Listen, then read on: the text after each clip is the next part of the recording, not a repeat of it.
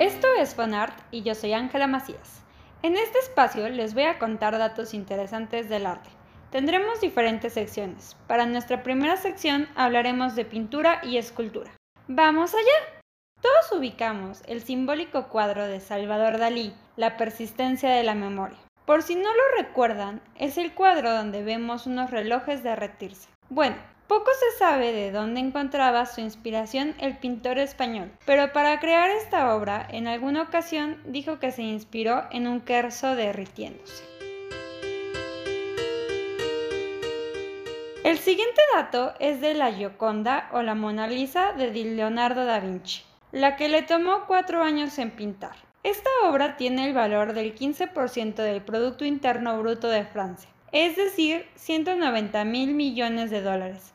Ciertamente se necesitaría una gran caja fuerte para poder guardar esa cantidad de dinero, ¿no creen? Cuando fue robada en 1912, se crearon cinco falsificaciones casi perfectas, y existe una teoría de que la que está exhibida en el Museo del Louvre es una falsificación, ¿Ustedes qué opinan? ¿Habrá por ahí algún millonario que tenga la verdadera colgada en su sala? Pero a pesar de ser una de muchas obras de arte más emblemáticas que han existido, muchos han intentado romperla lanzándole cosas, por lo que el museo decidió ponerle un cristal antibalas para protegerlas, pero también le colocaron un buzón por si desean enviarle flores o algún poema.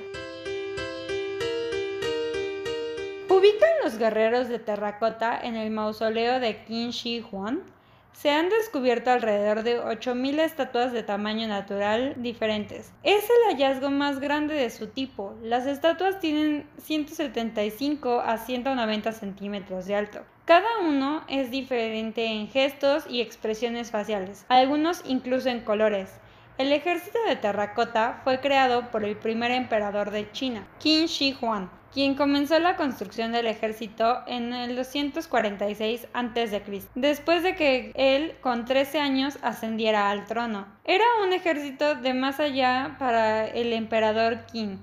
Se creía que los objetos como las estatuas se pueden animar en el más allá. Desde el descubrimiento del ejército terracota se han descubierto más de 800 soldados, 130 carros y 670 caballos. Podría hablarles de esto todo el día, quizás en otro capítulo. Continuemos. Volvemos a Viena, Austria. Para nuestro siguiente dato, ahí hay un museo dedicado a puras falsificaciones. Su nombre es Museum of Art Fakes. ¿Lo visitarían? Yo creo que crear una falsificación que sea digna de exhibir en un museo también es un arte que vale la pena explorar. Hablando de Viena, el artista Gustav Klimt siempre añadía detalles interesantes a sus obras. Por ejemplo, en el cuadro El beso podemos ver células o tejidos que él veía a través del microscopio. Estos están plasmados en el vestido de la mujer. ¿A alguien más le han dicho, vas a estudiar artes? No vas a ganar nada del arte. O todos esos comentarios maliciosos acerca de tu carrera. Bueno, déjenme contarles que no deben desanimarse. El padre de Clomonet también se los decía. Él quería que continuara con el negocio de vender especies. Por suerte no lo hizo y así tenemos sus preciadas obras. ¿Sabían el nombre completo del artista español Pablo Picasso? Ok, vamos a ver si se los puedo decir. Uf, es Pablo Diego José Francisco de Paula Juan de Pomneusemio María de los Remedios Crispiano de la Santísima Trinidad Ruiz y Picasso. ¿Qué les parece?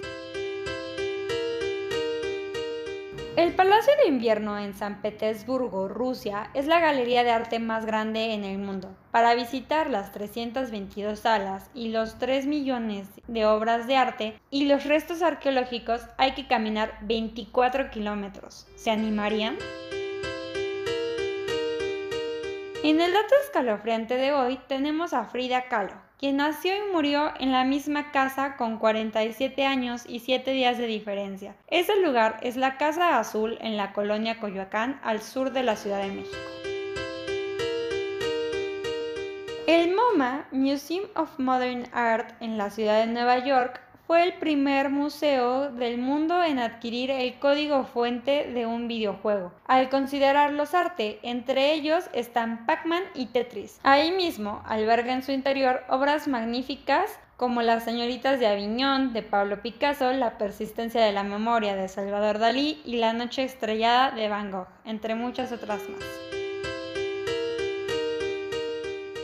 Vez han analizado el techo de la capilla sixtina pintada por Miguel Ángel? Bueno, en la parte donde Dios le está dando la chispa de vida a Adán, el manto se asemeja a un cerebro. ¿Habrá sido una coincidencia? Pintar esta majestuosa obra fue todo un reto que le llevó a Miguel Ángel cuatro años y muchas torceduras, ya que debía de estar en una incómoda posición sobre un andamio para pintar desafiando la gravedad cosa que hacía que la pintura escurriera sobre él causando que casi se quedara ciego. ¿Creen que Botticelli era fanático de la botánica? Pues sí, el artista conocido por el nacimiento de Venus también tenía amor por la botánica. En su obra Primavera, investigadores han encontrado cerca de 500 especies de plantas diferentes, las cuales están pintadas con precisión científica. El famoso fresco de la Última Cena tiene un musical adentro. Es la canción que se escucha mientras hablo. Su partitura viene de las manos y las piezas de pan de esta emblemática pintura. Genial, ¿no? Les daré unos segundos para terminar de escucharla.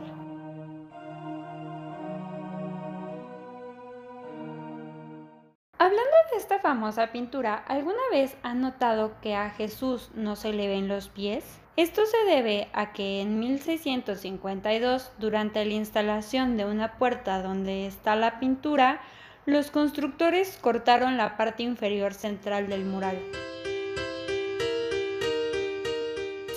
Con el tema de esta obra de arte, la pintura de Vincent Van Gogh, Terraza de Café, a simple vista parece una escena de una cafetería, algo cotidiano, ¿no? Pero si la analizamos un poco más, podemos notar que quizás Van Gogh plasmó su representación de la última cena. Él era muy religioso y en la cafetería vemos 12 personas y una de ellas está de pie con una túnica. ¿Lo considerarían una coincidencia? Han creído que tienen un sexto sentido o sentido arácnido? Pues en el Renacimiento tener seis dedos los hacía pensar que tenías este sexto sentido. Por ejemplo, el artista Rafael pintaba a algunos seres humanos con seis dedos. En su cuadro Madonna Sixtina, la figura de San Sixto tiene seis dedos. ¿Conocen al conejo rabbit de Jeff Koons? Bueno, pues este reflejo de la infancia literalmente está hecho de acero inoxidable pulido. Y es una obra muy emblemática que ha llevado a Kunz a ser el artista vivo más caro del mundo, ya que una de sus cuatro obras, Rabbit, se vendió por 81.147.825 euros. Las otras tres están en museos. Espero les haya gustado nuestra primera sección de datos curiosos. Ahora les contaré algunos datos interesantes del arte mexicano. Espero les guste. ¡Vamos allá! El primer dato de esta sección es que la Ciudad de México es la ciudad con más museos en el mundo, algo que yo amo. Me encanta visitar museos. El arquitecto italiano Adamo Boari inmortalizó a su perrita Aida creando una escultura de ella en la puerta derecha de la fachada principal del Palacio de Bellas Artes en la Ciudad de México. México tiene 31 sitios declarados Patrimonio de la Humanidad por la UNESCO, haciéndolo el primer país en Latinoamérica y en el número 6 en todo el mundo, estando por detrás de Italia, España, China y Alemania. La obra Danza en Tehuantepec de Diego Rivera es la obra latinoamericana más cara, subastada el 20 de mayo del 2016 por 15.2 millones de dólares. El monolito de Tlaloc, ubicado frente al Museo Nacional de Historia, es considerado el monolito más grande de América y el quinto más grande en el mundo. Para contarles de otros pintores con nombres largos, ¿por qué no intento decirles los nombres completos de Diego Rivera y Juan Cordero respectivamente? El de Diego Rivera es Diego María de la Concepción Juan de Pomucemio, Estanislao de la Rivera y Barrientos Acosti Rodríguez. Y el de Juan Cordero es Juan de Pomucemio María Bernabé del Corazón de Jesús Cordero de Hoyos. Algo largos, ¿no? ¿Ustedes cuántos nombres tienen? Yo solo tengo uno. Hablando de Diego Rivera, les diré que además de un largo nombre, su vida fue algo atareada, con 10.058 obras, 4 esposas y 50 amantes. La casa estudio de Luis Barragán ha sido el único inmueble particular en América Latina que se ha reconocido como Patrimonio de la Humanidad por la UNESCO. ¿Ustedes consideran que el lenguaje puede ser un arte? Yo creería que sí. Por ejemplo, no comprendo cómo en inglés viven sin poder diferenciar entre te quiero y te amo. Pero bueno, en México existen 68 lenguas oficiales en las que podrías expresarle tu amor a alguien. Pero llegué algo tarde para San Valentín. Preguntado qué son esas esculturas que se encuentran distribuidas a lo largo del periférico sur de la Ciudad de México y por qué se les llama la Ruta de la Amistad? Como parte de las Olimpiadas Culturales de los Juegos Olímpicos de México en 1968, Matthias Groetz diseñó este corredor escultórico considerado el más grande del mundo, con 19 obras de concreto diseñadas por artistas de los cinco continentes. Hablando de las Olimpiadas de México 68, ¿sabían quién diseñó el logo? Pues fue el arquitecto Pedro Ramírez Vázquez. ¿Se han preguntado de quién son los murales que están en la Biblioteca Central del UNAM? Pues son de Juan O'Gorman. Esta es considerada su creación más importante. Parece si nos transportamos a las zonas arqueológicas que existen a lo largo del país, las cuales son visitadas por personas de todo el mundo año con año? En México hay innumerables ruinas, muchas de ellas aún escondidas. Hoy vamos a hablar de las cinco con más visitas en el año. La número uno en nuestra lista es Teotihuacán, con 2.602.643 visitas al año. Según el INA, que es el Instituto Nacional de Antropología e Historia. En segundo lugar tenemos a Chichen Itza en Yucatán, con 1.773.244 visitantes. El tercer sitio fue para Tulum en Quintana Roo, con 1.599.301 visitantes. El cuarto se lo lleva Palenque en Chiapas, con 595.807 visitantes. Y Cobá en Quintana Roo ocupó el quinto lugar con 568.618 visitantes. Para cerrar esta sección les tengo una pregunta de algo muy mexicano. ¿Crear tequila es un arte? ¿Qué opinan? Para la tercera sección de hoy hablaremos de zonas arqueológicas alrededor del mundo. Empecemos por Inglaterra precisamente en Stonehenge, que es una serie de rocas colocadas en forma de un círculo. Para empezar, nadie sabe exactamente cómo llegaron o para qué uso se crearon. Se cree que tienen más de 5.000 años y se realizaron en varias etapas de producción que duraron 2.000 años, del 3000 a.C. al 1000 a.C. Durante este periodo se le dieron vueltas a las piedras hasta que formaron el actual círculo que podemos ver. Dentro de este hay más de 100 piedras con diferentes tamaños y formas. Cada una de estas piedras interiores pesa 4 toneladas, mientras que las exteriores pesan entre 25 y 30 toneladas. Por eso han estado ahí por tantos años, ¿no? ¿Quién podría moverlas? Pero otra cosa maravillosa de ellas es que se cree que las transportaron desde una montaña a 32 kilómetros de distancia, se necesitarían 600 hombres para mover una de estas piedras. Entre las teorías más aceptadas de cuál fue el propósito de estas espectaculares piedras es que la construcción funcionaba como un gigantesco calendario astronómico o que tenía un propósito medicinal, entre muchas teorías más. Lo cierto es que no podemos saber a ciencia cierta para qué se utilizaron estas piedras. Se cree que en los alrededores hay más escondidas bajo tierra, pero hacer estas excavaciones es muy costoso, por lo que nadie ha financiado la investigación. Espero pronto alguien lo haga y podamos tener más información.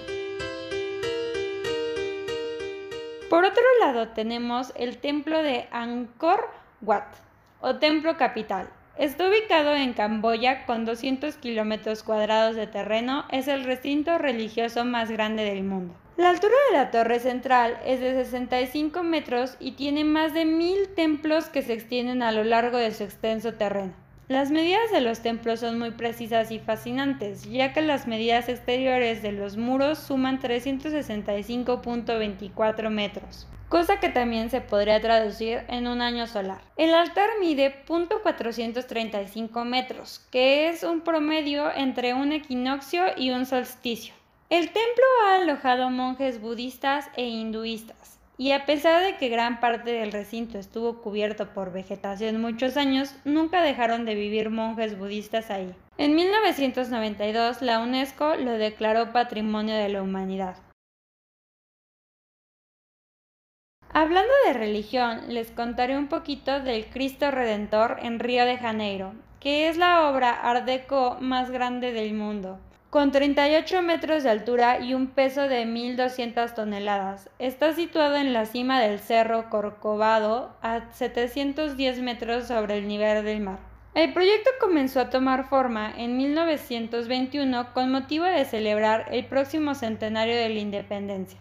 El rostro del Cristo, dirigido un poco hacia abajo y a la izquierda, fue estratégicamente planeado para que dé la impresión de que está resguardando la ciudad.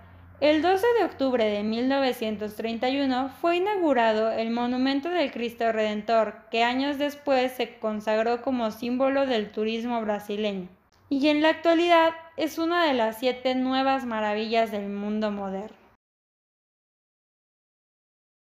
La siguiente zona arqueológica ya la había mencionado, es Chichen Itza, su nombre significa la boca del pozo de los brujos de agua, haciendo referencia al cenote sagrado, el gran pozo natural que los mayas consideraban una de las entradas principales al inframundo. En el fondo del cenote hay restos de huesos humanos y animales, así como objetos ceremoniales. Los investigadores no saben si los colocaban dentro vivos o como ceremonia para los difuntos. En 2015 los investigadores descubrieron que la pirámide principal está hecha sobre un cenote. Dicen que la respuesta es sencilla. Los mayas sabían de la existencia del cenote y construyeron la pirámide sobre este. Se cree que los mayas querían representar su universo con estas construcciones. La pirámide se levanta de forma equidistante entre los cuatro cenotes, uno al norte, otro al sur, otro al este y el cuarto al oeste. El hallado ahora sería el quinto, el axis del mundo, el punto donde crecía la ceiba sagrada cuyas raíces llegaban al inframundo y sus ramas a los cuatro puntos cardinales. También posee una increíble acústica, ya que si alguien aplaude de un lado de la escalinata, se escucha el ruido de un quetzal del otro lado.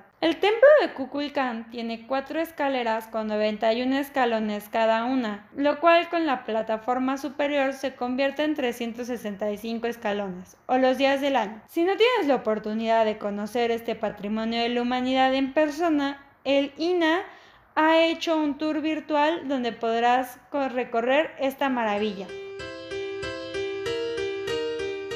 Seguiremos con Pompeya, la ciudad de Nápoles, Italia. Esta ciudad quedó cubierta por lava del volcán Vesubio en el año 79 después de Cristo, cosa que ayudó a preservar la ciudad de pie por tantos años, así como los restos humanos y animales. A pesar de que la historia de esta ciudad es conocida por casi todo el mundo, la explosión de aquel día no ha sido la más importante, ni la que ha matado a más personas. De hecho, ocupa el lugar número 15 en la lista. Los testimonios de Plinio el joven son la descripción más antigua de la erupción de un volcán y sus efectos de la que se tiene constancia. Y sus efectos de la que se tiene constancia. Plinio, de 17 años, vivía en la villa de su tío, Plinio el Viejo.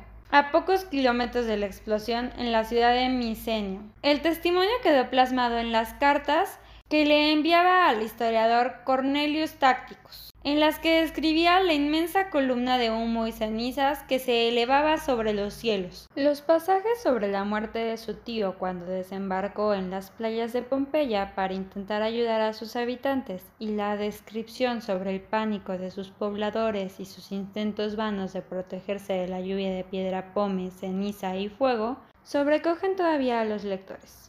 Plino y su madre sobrevivieron al acontecimiento, y él fue consejero del emperador Trajano.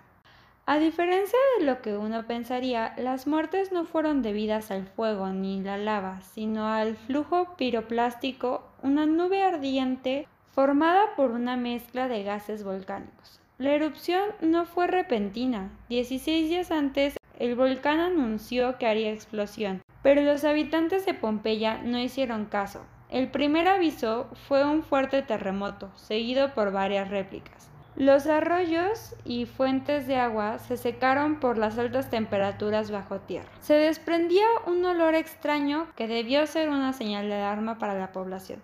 El volcán sigue activo, por lo que el peligro no ha terminado en absoluto. Este volcán es el único activo en la Europa continental y ha permanecido dormido por más de 70 años después de su última gran erupción sucedida en 1944.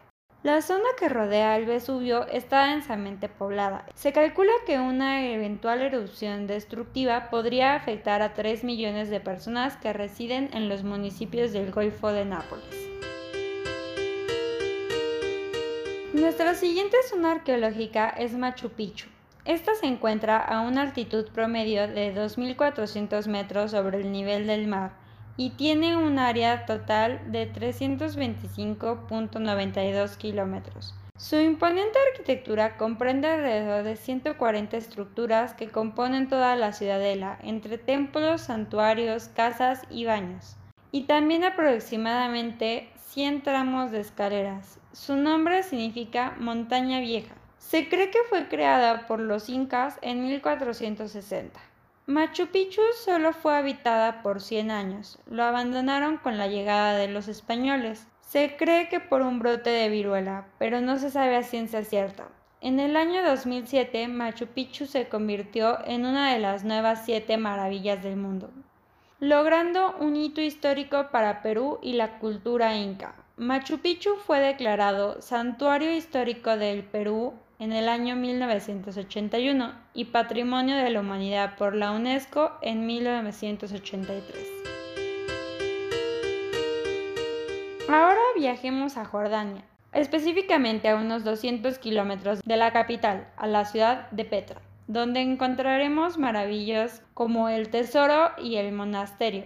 A la ciudad de Petra también se le conoce como la ciudad perdida, porque como la historia indica, fue abandonada por los navetos en el siglo VII a.C., en la Edad Media, y no fue descubierta de nuevo hasta el siglo XIX por los occidentales, más concretamente por el explorador suizo Johann Ludwig. Además, su profundo desfiladero, el Sick, hace que fuera aún más complicada de descubrir.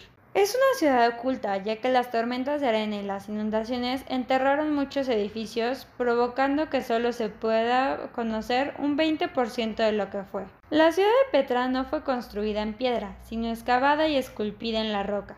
Increíble, ¿no? Fue habitada en su época dorada por aproximadamente 30.000 personas. Fue una importante ciudad comercial que se convirtió en un paso esencial entre Arabia y el Mediterráneo, Además, gracias a contar con agua potable y a la seguridad de sus muros, infinidad de caravanas comerciales encontraban en Petra el oasis perfecto donde descansar. Su disposición proporcionaba una gran seguridad por la dificultad que suponía para los enemigos acceder a ella. En Petra los edificios fueron orientados astronómicamente, al construirlos tuvieron muy en cuenta los equinoccios y los solsticios. Un claro ejemplo es el famoso monasterio que durante el invierno recibe luz que ilumina directamente el altar. Realmente es una ciudad que me encantaría conocer. Esta sección con unos datos de la isla de Pascua, donde hay unos 900 moais. Aunque aún no se sabe a ciencia cierta por qué fueron construidos, la teoría más aceptada les otorga un significado religioso, pues al parecer representan a los dioses de los Rapa Nui, los primeros habitantes de la isla. De todos ellos sobresale uno, el gigante. Aún inacabado, mide 21.65 metros y habría llegado a pesar más de 270 toneladas. No se sabe cómo llegaron a su posición exacta, aunque hay varias teorías. Se sabe que estos gigantes de piedra tenían ojos, ya que se han encontrado algunos ojos de coral, pero ninguno se ha encontrado puesto en su lugar. Todos se han desprendido con el paso del tiempo. Pasemos a nuestra siguiente y última sección, la música. Para empezar, quiero contarles que los mariachis son considerados Patrimonio de la Humanidad por la UNESCO. ¿Los han escuchado? Creo que son magníficos. Literalmente son el alma de la fiesta. Escuchar música es una de las pocas actividades que implica el uso de todas las partes de nuestro cerebro. Es un arte que nos hace disfrutar de tiempos placenteros, nos estimula a recordar hechos del pasado, nos hace compartir emociones en canciones grupales, conciertos o tribunas deportivas. Pero eso que resulta por demás natural se produce a través de complejos y sorprendentes mecanismos neuronales. Cuando les pregunten ¿qué estás haciendo? y contesten escuchando música, no crean que es sinónimo de no hacer nada, todo lo contrario. Al escuchar música, tu corazón modifica sus latidos para intentar imitar el ritmo de la música que escuchas. No lo intenten en casa, pero si alguien sufre un infarto y pierde el pulso, podría crearse un marcapasos externos con la frecuencia correcta de Hertz. Eso de tener todo el día una canción sonando en nuestra cabeza y no poder pararla se conoce como gusano musical. ¿Cuál es la que traen hoy en la cabeza? Yo no puedo dejar de cantar Something Just Like This de The Chainsmokers y Coldplay. Hay investigaciones que han demostrado que lo que sentimos cuando escuchamos una canción es muy similar a lo que el resto de la gente en el mismo lugar está experimentando por lo que es normal que se contagie la alegría al escuchar la misma canción y sientas una conexión con los otros. De ahí viene que hagamos tantos amigos en los conciertos. La música alta incrementa el consumo del alcohol y otras acciones. Por eso, escoger la música adecuada podría ser un incentivo inconsciente para que compremos algo, tomemos más alcohol o se nos antoje una comida en especial. Las flores pueden crecer más rápido si hay música. Los investigadores encontraron que la música puede ayudar a las plantas a crecer a un ritmo más rápido, ya que tienen genes que les permite mm, escuchar. Ya que tienen genes que les permite escuchar. Los bebés aprenden el significado de las emociones de la música antes que el significado de las palabras. Por eso vemos que a veces si escuchan una canción que reconocen, se emocionan y bailan. O a veces incluso las canciones que no conocen pueden gustarles, solo por su ritmo y lo que estas frecuencias los hacen sentir. Leo Fender, quien desarrolló la primera guitarra y bajo eléctrico, quien desarrolló la primera guitarra y bajo eléctricos de cuerpo sólido, nunca aprendió a tocar ninguno de estos dos instrumentos. Así que si no se te da bien la música, quizás eres un gran inventor. Violín Stradivarius ya es una obra de arte por sí sola. La forma en la que son creados los hace únicos y con una acústica perfecta. Hasta el árbol del que se hacen tiene que ser especial. También es el instrumento más caro del mundo. Un violín Stradivarius apodado Lady Blonde, fabricado en 1741, fue vendido en 2011 por 15.9 millones de dólares. La música nos ha acompañado a lo largo de la historia. Los instrumentos más viejos de los que se tiene registro son unas flautas hechas con huesos de animales que datan de hace 32.000 años.